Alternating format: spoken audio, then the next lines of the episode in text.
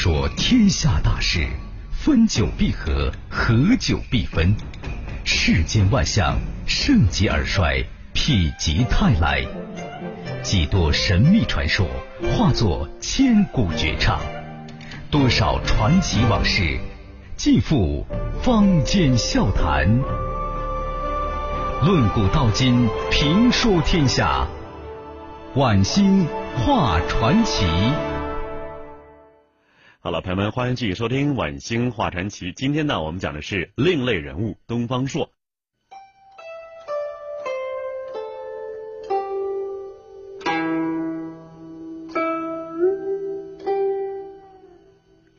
俗话说呀，伴君如伴虎，在皇帝身边都得小心翼翼的。但东方朔呢，偏偏不这样。举几个例子啊，有一年的伏日，这伏日呢是三伏天的祭祀日。汉武帝下诏赏赐诸大臣鲜肉，这大臣们呢早早的来到宫中，一直到这个太阳偏西，主持分肉的官员呢也不来，这大家伙都在苦等。这东方朔呀，没那么好的涵养。拔出刀来就割肉，这一边割一边说呀：“哈哈，不好意思啊，今天是热浪袭人，我先走一步了。”说着就把一大块肉啊揣到怀里头了，大摇大摆的走了。在场的大臣们是目瞪口呆，眼睁睁的看着东方朔是割肉而去。第二天上朝，主持分肉的官员将东方朔呀把这个事儿啊给上告了，就告诉汉武帝了。汉武帝便问呢：“你为什么不等分肉官员来了，就自己割下肉跑了呢？”东方朔立即脱下帽子请罪。汉武帝呢，佯装生气，就板着脸说：“呀，起来吧，当众做一个自我批评，朕就不治你罪了。”这东方朔一听啊，张口就来：“东方朔呀，东方朔，不等皇上分赏，你擅自拿走赐物，真是无礼至极呀！拔剑割肉。”多么壮观呢！只切了那么一小块，多么廉洁呀！一点不吃，全部带给老婆，真是爱妻的模范呢。东方朔的话音未落，汉武帝已笑得弯了腰啊。汉武帝于是啊，又赏赐了东方朔一些酒和肉，让他回家呀送给太太。这哪是什么自我批评啊？完全是在自我吹嘘。但是汉武帝就吃这一套，朝堂肃穆，百官。惶恐，魏博龙颜一跃，公孙弘屈意奉迎，张汤机关用尽，只有东方朔敢于摇舌鼓唇，恶搞作秀，在所不惜。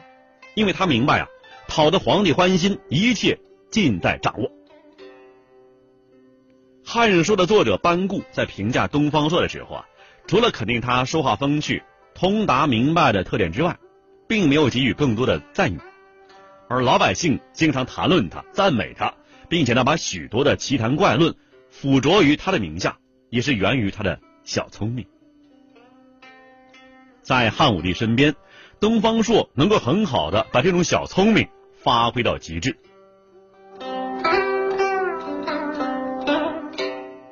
另外一个例子啊，比如说吧，汉武帝啊曾经使占卜算命的术家任意拿一件东西覆盖在盆下。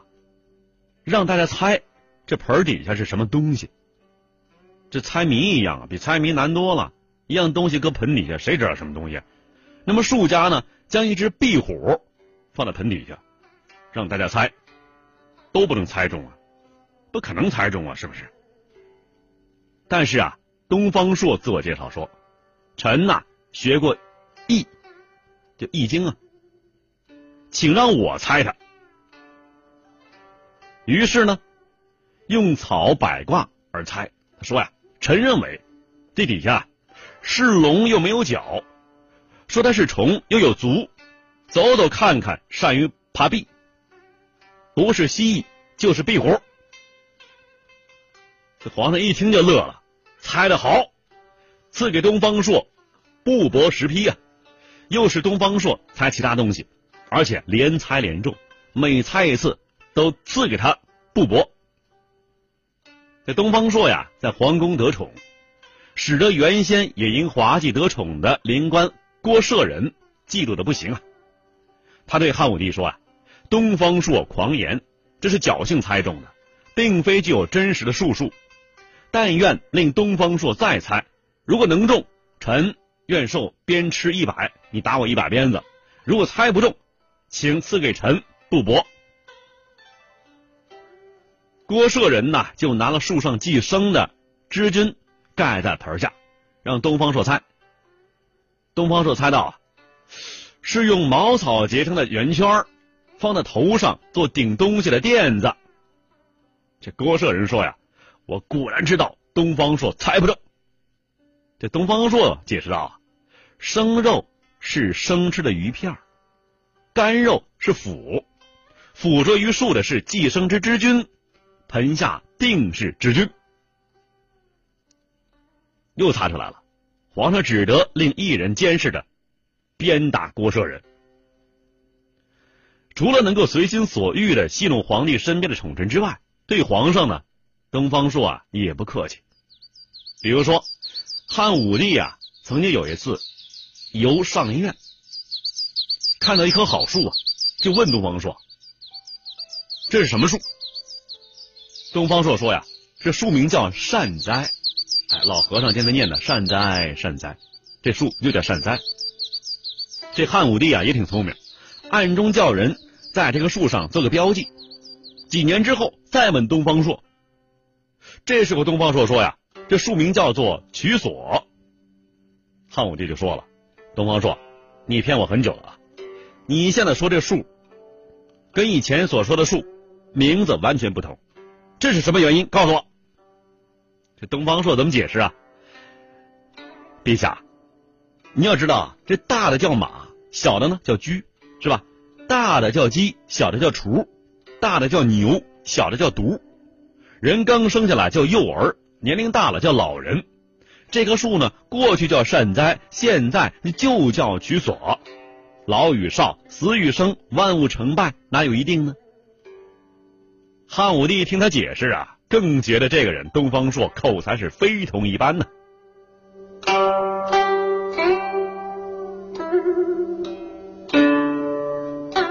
尽管东方朔在皇帝面前很受恩宠，但是他一生呢，并没有做太大官，一直就担任着常侍郎、太中大夫等职。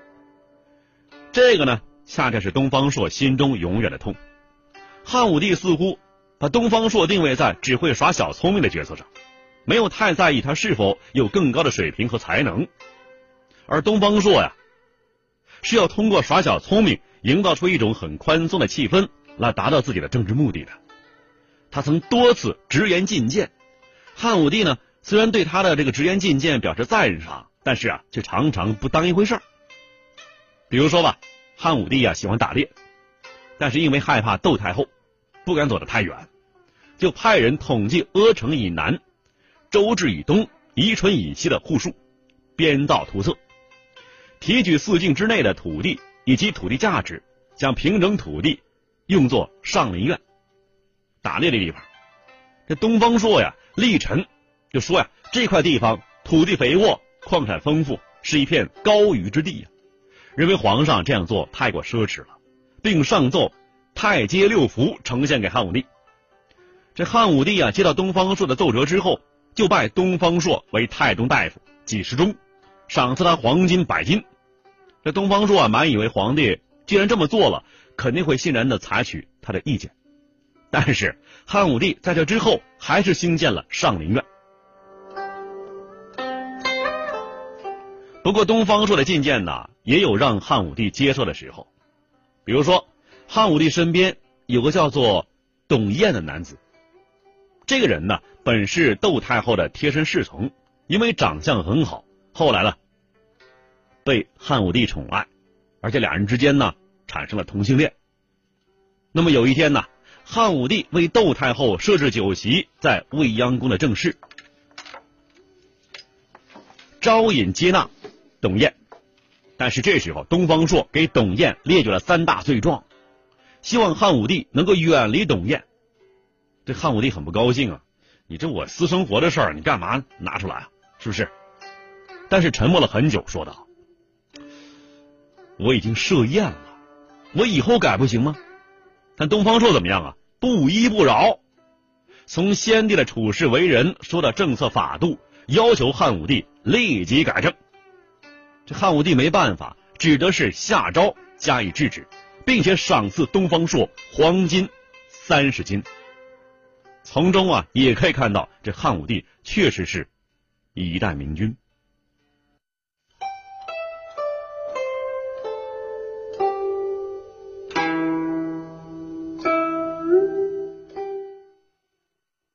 汉武帝在全国呀招揽了大量人才，许多人都得到重用了。应该说，汉武帝在用人方面有自己独到眼光。汉王朝之所以能够发展到全盛时期，这与汉武帝善于用人是分不开的。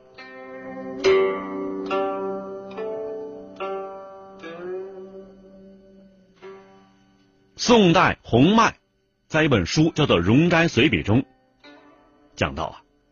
说汉武明大政方针自己拿主意，所以对福德大臣任命不十分挑剔，只是使他们呢忠行奉行文书罢了。但是他对地方长官郡守的使用特别留意，也许正是这个原因，汉武帝只看重东方朔的口才，而并不把他呢放在正事儿上。东方朔在这事儿上呢对汉武帝一直很不理解，这两个人呢是各怀心事，谁也不愿意捅破。这层窗户纸。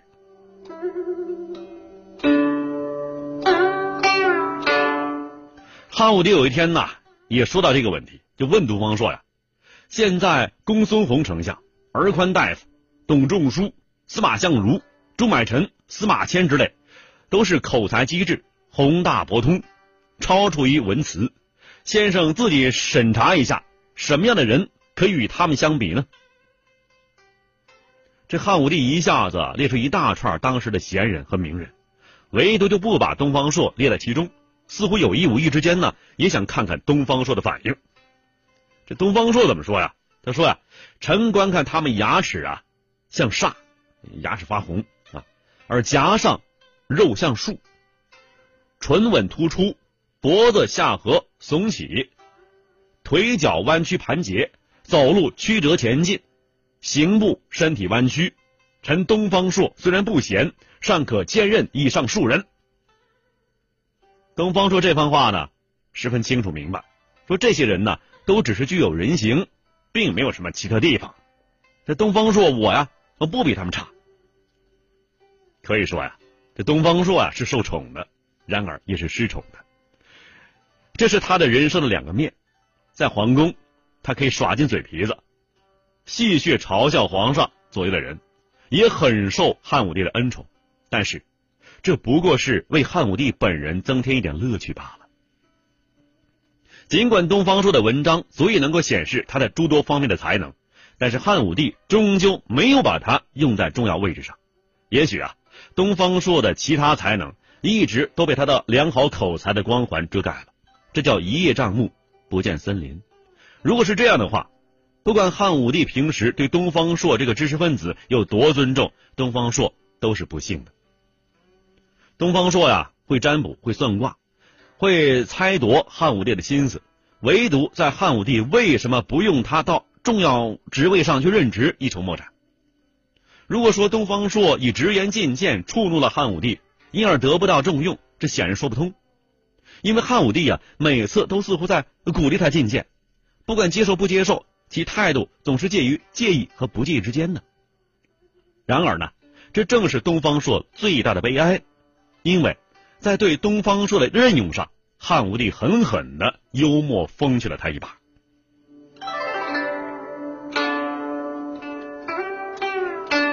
下面呢，咱们说说啊，东方朔他自己的一些私生活，比如说婚姻吧。东方朔娶妻啊，有三条铁律：一啊。是专娶京城长安的女人，二是专娶小美女，就是好女少妇，三是啊一年一换，皇上赏给他的钱财，他全都用来打发旧美女，迎娶新美女了。群臣呢看不惯这一套，都说东方朔啊是狂人，但汉武帝怎么说的呢？哼，假如东方朔没有这些毛病，你们谁还能赶上他？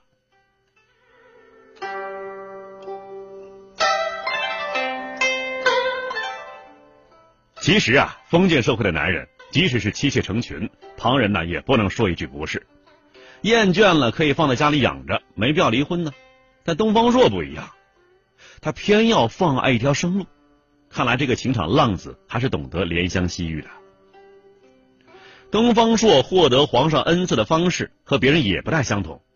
皇上赐饭，有的大臣呢弯着腰、低着头，细嚼慢咽，毕恭毕敬。这东方朔啊，没那么多规矩，当着皇帝的面狼吞虎咽，不顾吃下。吃完之后呢，剩饭剩菜扔了可惜，那怎么办呢？哎，得东方朔啊，就把衣服脱下来，把油乎乎的肉兜起来，拎着就走。所以呢，多数时间东方朔的衣服都是龌龊不堪，令人呢冷眼相看。但他怎么样呢？满不在乎。有人以为啊，打包是中国向外国人学的，其实我告诉你，中国历史上第一个打包的就是东方朔。皇上赏赐绢帛，这东方朔呢，全都用来迎娶美女。东方朔是如此另类，却依然深得汉武帝的喜爱啊。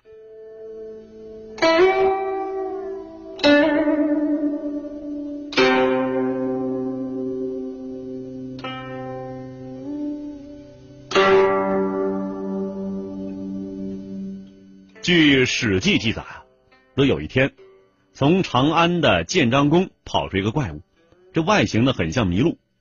消息传到宫中，惊动了汉武帝，也想见见这个不速之客。汉武帝想起了东方朔呀，立即传旨叫东方朔来长长眼。东方朔看过之后，胸有成竹的说啊：“我知道他叫什么，但是陛下您呐，一定要赐我美酒佳肴。”让我饱餐一顿之后，我才能说。这汉武帝说可以呀，来吧，吃吧，喝吧。但是东方朔，喝完酒之后，并没有马上回答，又接着说啊，有一块地方啊，有公田，有鱼塘，有蒲苇，加起来好几顷啊，请陛下呢，你把这地儿赏给我，我就回答你的问题。您瞧，这东方朔呀，得寸进尺，汉武帝无可奈何啊，就答应他了。您看，东方朔酒足饭饱。又得了皇上赏赐，半生有靠啊！这才不紧不慢的说啊：“陛下，这东西啊，叫做邹牙，它满嘴的牙齿完全相同，这排列的呢非常整齐，所以说叫做邹牙。如果远方有人前来归降大汉，邹牙就会提前出现。哎，你还别说，真让啊东方朔给蒙对了。一年多之后。”匈奴的浑邪王果然带领十万之众前来归降，汉武帝呀再次重赏东方朔。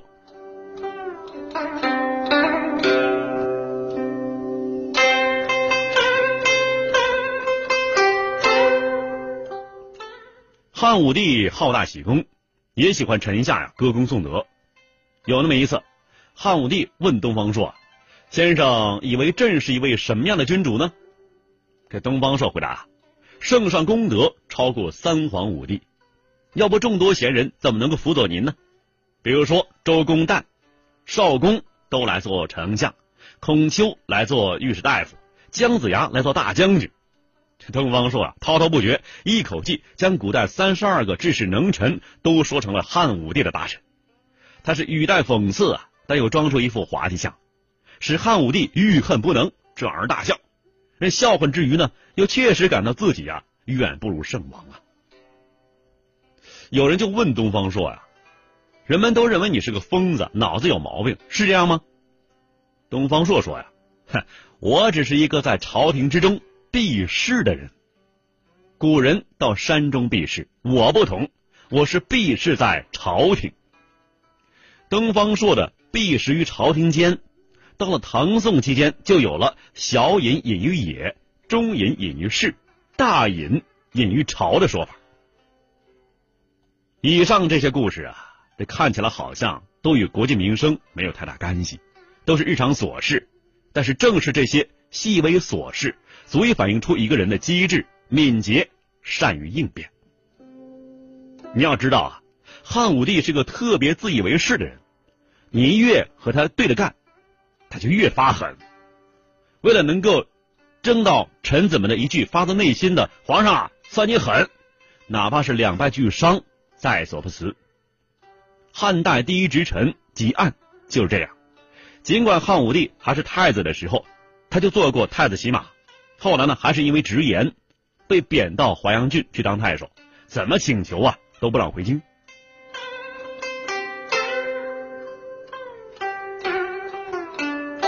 读过《红楼梦》的人都知道啊，贾宝玉有个著名的谬论，就是啊反对一味的强调文死谏武死战。他认为那些须眉浊物遇到了昏君，还要直言进谏，只顾邀名拼搏一死，自己拿一条小命换个好名声。可是啊，将来弃国于何地啊？国家还要受到昏君的残暴统治，百姓还要生活在雷卵之中啊。比如说吧，纣王的叔叔比干，因为直言相见。被这个商纣王挖了心了，可是当时啊，天下最有资格、最有能力纠正纣王的，非比干莫属。如果比干是个智者，就应该去影响他，妥善的保护自己，然后呢，追根溯源，找到纣王昏庸的症结，最后呢，用适当的方法来阻止他、驾驭他。汉武帝既是明主，也是圣君，但是有时候啊，这汉武帝也是昏君呐，也是暴君。面对这样一个喜怒无常、复杂多变的君主，这东方朔呀，不仅做到了自身安然，而且呢，总以智取胜，不断的匡正汉武帝的行为，甚至在心理上啊进行驾驭。他知道这汉武帝呀很难说服，于是哎，采取其他方法，用机智敏锐去把汉武帝折服，让他呀在快乐之中被自己牵着鼻子转悠，转悠完了之后呢。还要给自己多多赏赐。这东方朔啊，正是因为这种折服皇帝的智慧，他被汉代人尊为圣人。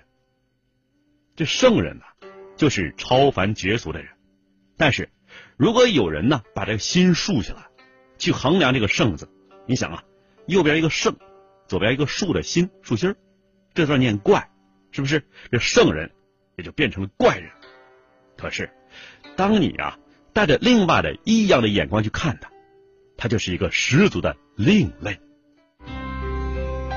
看古今中外，说喜怒哀乐，讲悲欢离合，道世间百态，晚星画传奇。